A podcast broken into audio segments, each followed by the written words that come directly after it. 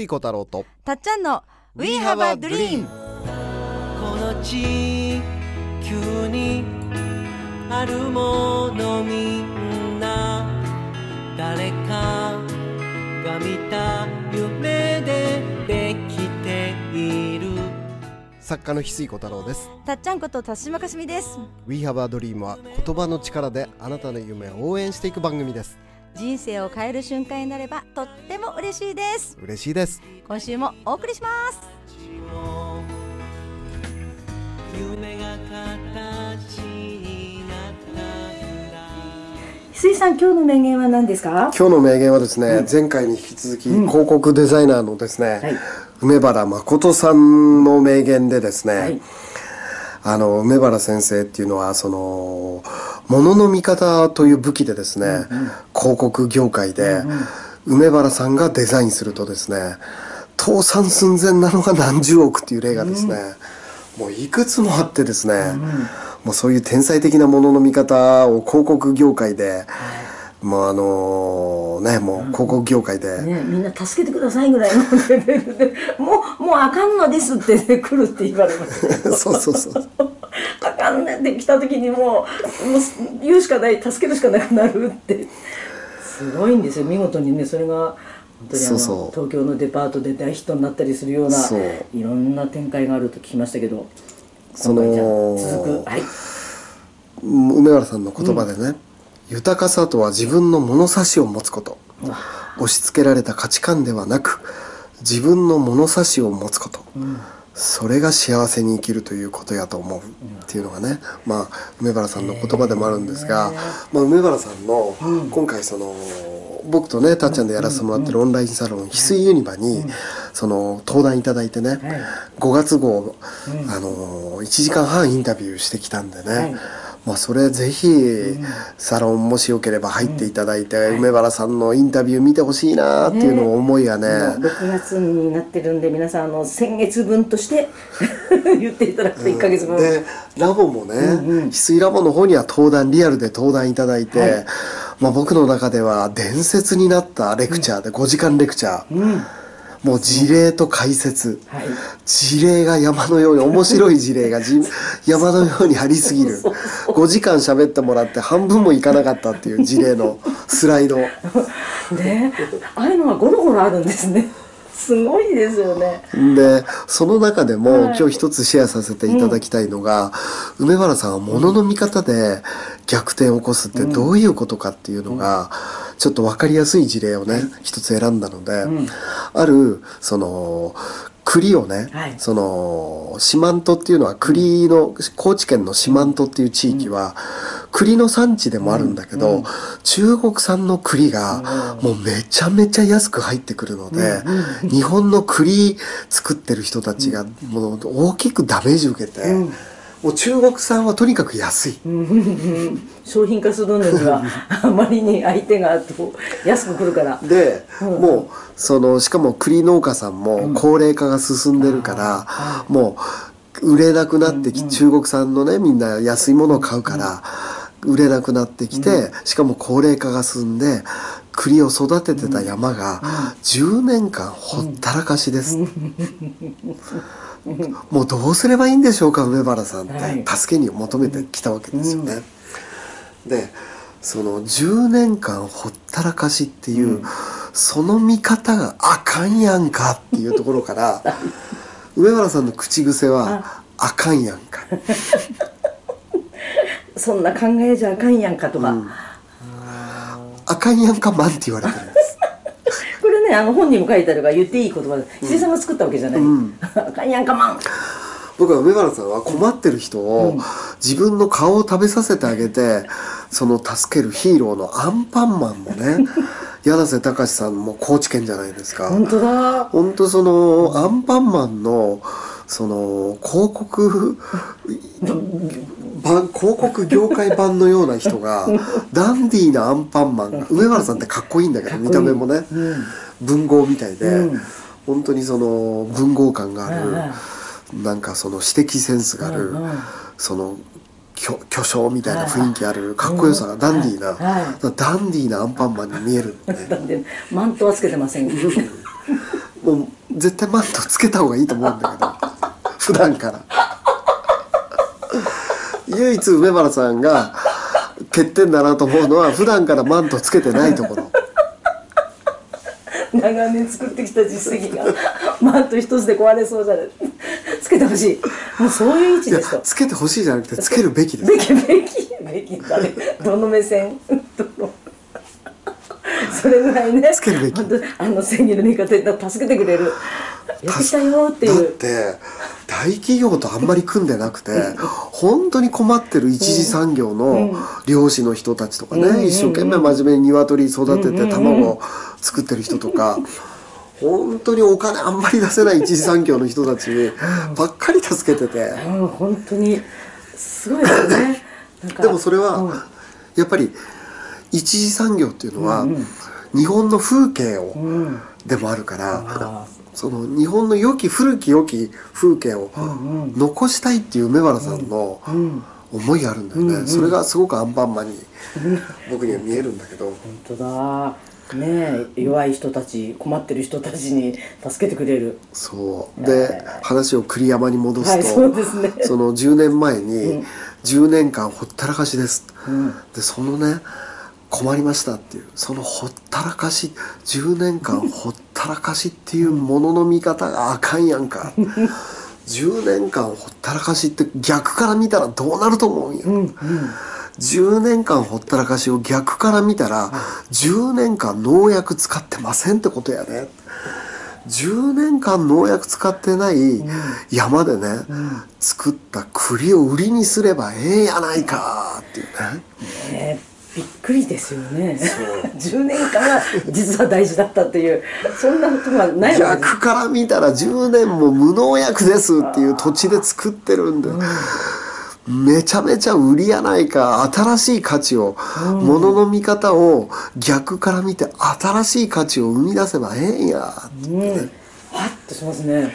で無農薬のねそのしかもその、あの極力無添加で甘さも極力まで控えた栗そのものを余計なものが入ってない栗そのものを味わうというコンセプトで、あの地栗って名前をつけて、栗に地地のものとか、あの地球の地って書いて地のものってあるじゃない、地鶏とか、そうすると地ってつけるとちょっと美味しそうに感じるじゃない、うんねだから地栗、うん。で作ってる地域は四万十地域で作ってるから四万十地栗。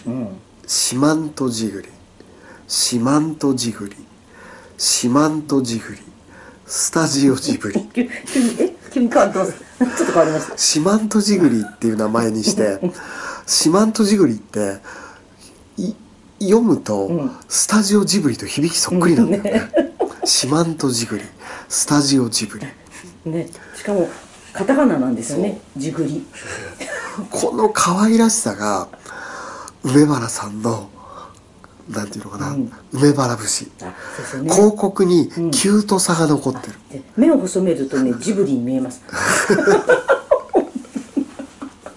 ジブリとジブリはどう見ても同じこのね可愛さがあるところ俺も好きなの。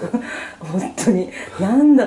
ね笑いを、うん、そう。それで笑いがコミュニケーションになるから、うんうん。そのだから梅原さんのデザインってかっこいいっていうデザインじゃないの、うんうんうん美味しそうっていうデザインなの。ああそうでね。笑いが含まれてるから、うん。距離が縮まるんだよね、うん、買った人がん。渡す時とか、うんそこにコミュニケーションが起きるわけですよね。コミュニケーションが生まれるデザインなの、はいはいそのかっこよさで響かせるんじゃなくて、うん。うんコミュニケーションが生まれるデザインなんだよね、ねそんな発想ってななかなかないんじゃないですか？デザイナーというイメージからするとすごい視点がまさに違う。そう。でスタあのスタジオジブリじゃなくて四万十ジグリを四万十ジグリねその栗そのものを味わうっていうのでやったら引き合い殺到うん伊勢丹新宿ぜひ扱いたい。でね催事のような感じで売り出したらですね、なんと1週間で70万円売れた、うん。うん1日で。うんうんうん1日で70万円売れて、うん。1週間で500万円。ね1日70万1週間500万なんて催事場として多分ありえないんでしょうね。ね。しかもはい荒れた山で困ってるっていうところから1日70万円、うん。で今度は売れすぎちゃって「梅原さん売れすぎちゃって栗が足りなくなってきました」って。売れすぎちゃって栗がたなくなくなって困ってる、その考えがあかんやんか。ドーン。まあ実際はそういうふうに梅原さん言ってるかどうかは僕の想像です。はい誇張と演出入ってます ただ「あかんやんかマン」って呼ばれてるので。あの口癖があかんやんかなんでね「あかんやんか」うん。そのね売れすぎてな在庫がなくて困ってるっていうその発想があかんやん。か、栗は全国どこでも今売れなくて困ってるんや、お宅のところが売れてるんだらね、その宝を、栗を借りればいい、うん。でそれをねその今四万十ジグリがな,、なくなってきたから、他の地域から助けに来てくれたっていう、お助けジグリっていう設定にして。そのね丹波の地域とかね、枝とかいろんな、あの栗育てて売れ、困ってるところと栗を仕入れてあげて3点セットで「ジグリフレンズ」って言って売ればええやないか。ね、急になんかあの擬人化するっていうか その商品がた助けに来てくれる全国から。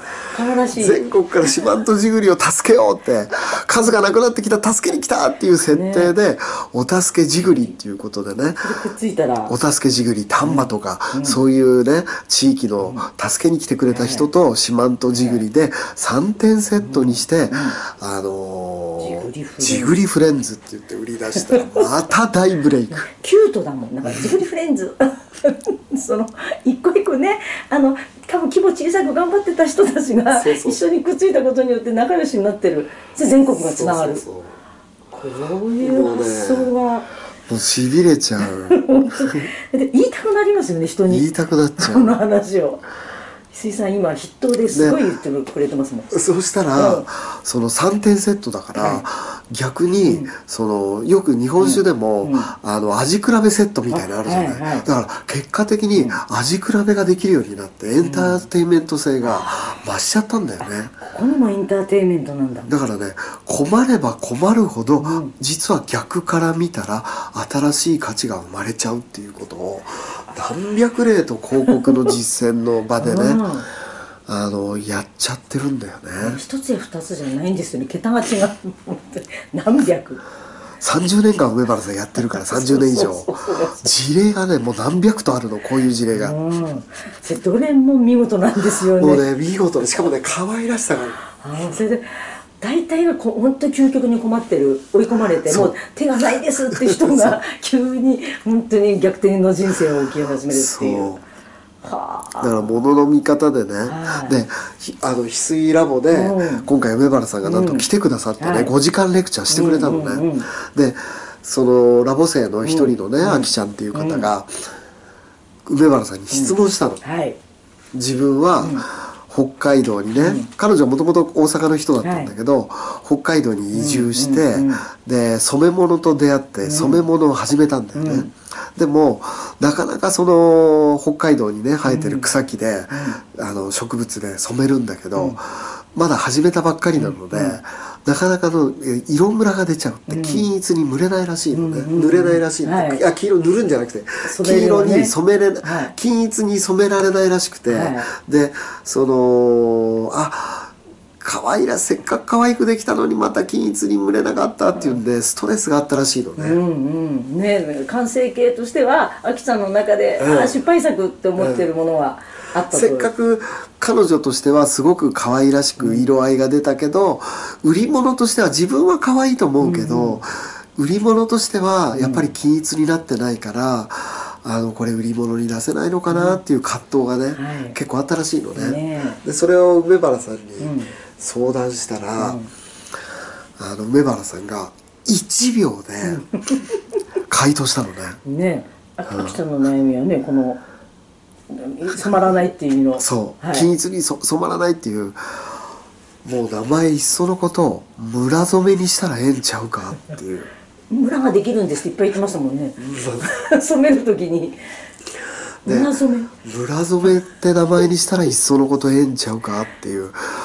でそれあのねその回答を聞いた瞬間ねあきちゃんに電話して確認したんだけど、うん。うん太ももから背中にかけて、鳥肌が一瞬でざわって立ったそう悩んでたことをむしろ隠したいようなことをむしろ前面に出して売りにしちゃっていいんだって。うん聞いてる私たちもゾワーってしましたよ、みん。なゾワッとしたよねあの瞬間村染めっていうのがえそういう名前になっちゃうのって。確かに村がって言ってたと思って。えーって、もうラボ生えーって騒然として、うんうん。しかも素敵と思いましたね。そうでアキちゃんにその後連絡して「どうやった?」って実際のところって「いやもう鳥肌だって今まで悩んでたところがそれが売りなにしていいやいいんだ」っていうので鳥肌が立ったって言っててで実はその後 さらにその1秒後さらにすごい発言が出た。まさに1秒後。いっそのこともう村だけでええんちゃうか染めいらないんちゃうかえ染 めが売りなんじゃないの？って。そうそう。え染めを取る？染めさえ取って村だけでええんちゃうの？で村はひらがなで書いてひらがなでカタカナで村って書くと村,、村が出たみたいなイメージつくけどひらがなで村ってなってたら、そのコミュニティの村っていうこともあるし、そういう奥行きのイメージが広がるから、ひらがなで村で、もう一言村だけでええんちゃうっていう。え。本当ひらがなで村ってすごいねこう曲線だし柔らかいんですよね見た感じが。それで染めも取る。取っていいですか？もうねでそれはどうやったんってあきちゃんに聞いたのね、うんうんそしたらあのー染めってもう歴史が長すぎて、経験者もめちゃめちゃ多くて人間国宝みたいな染め一筋何十年っていう人間国宝みたいな人が多すぎてあの染めをやるときにそのまだねああきちゃんはスタートしたばっかりだから。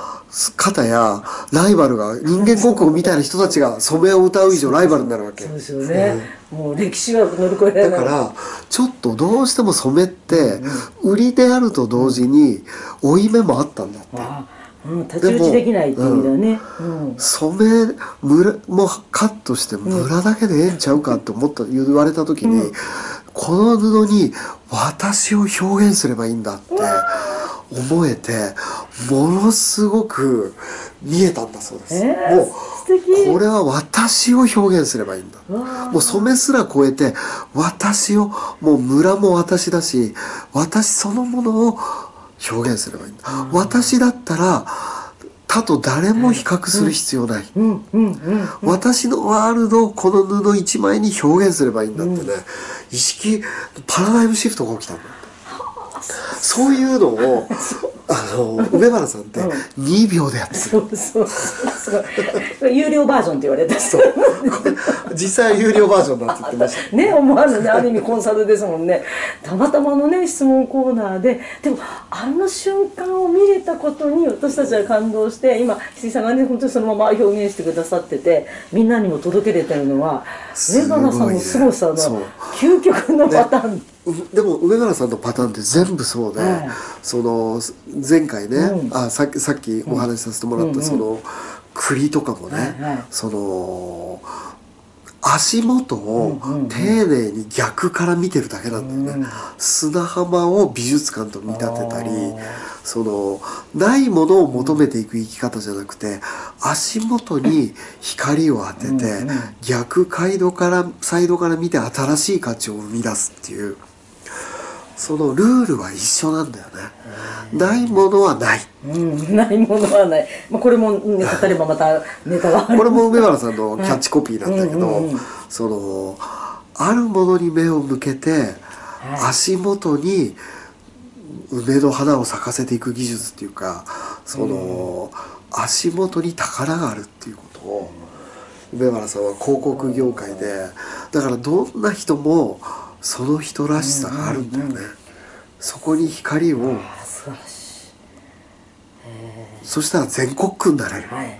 あきちゃんの感想がまさに言えてて、私を表現していいんだって分かった瞬間が筒井さんが皆さんに伝えてることとみんなつながってきますもんね。梅原さんのそう。一つの商品に対して言ってることと、自分のそう置き換えてね。本来持ってるものをいかに光らせるかっていうそうですね。すごいですよね。あらーってぐらいまたなんかね興奮して語っちゃう。そうですね。本当まあそれ梅原さんね、はい。僕ら梅原さんの事務所に、はい。あの高知県訪ねてね、インタビュー1時間半していただいたのが、オンラインサロン今入っていただくと5月号でね、はい。5月15日号で見れるんで、よければぜひね梅原さんこれを機に知っていただいてね、あとまあ梅原さん本もたくさん出てますんで、はい。あのーぜひね梅原さんの本も読んでみてください、でまたいつかね、梅原さん来てくださるようであればちょっとあの一般の人も、あのーお呼びできるようなねあのね。回また作りたいよね、前回全部見れなかったしね、そうですよね。私たちの中で本当にあのラボファイブのみんなと共有させてもらいましたけどより多くの人たちがやっぱり梅原さんに出会う場になったらいいなって思いましたね。梅原さんワンデー梅原さんやりたいね、すごいマントつけて来てもらえますか？うんうん、本当だな。来ないって言われそう。でも本当にあのなんかベースの優しさが届く梅原さんのことをねどうしてもあの私たちは熱く語りますがぜひまたご縁があったら皆さんともつながりたいです、ありがとうございまありがとうごすざいます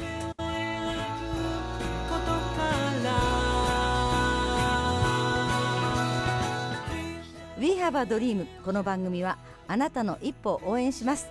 あなたは一人じゃない。あなたがあなたらしく笑顔で進めることを願っています。みんなの夢が叶って地球が夢に満ちた惑星ドリームプラネットになるために翡翠小太郎とたっちゃんこと辰島かすみでした。また来週。またね。バイバイ。どんな明日を描こう。涙こぼれそうな時でも信じること忘れないでいいよ愛も夢も笑顔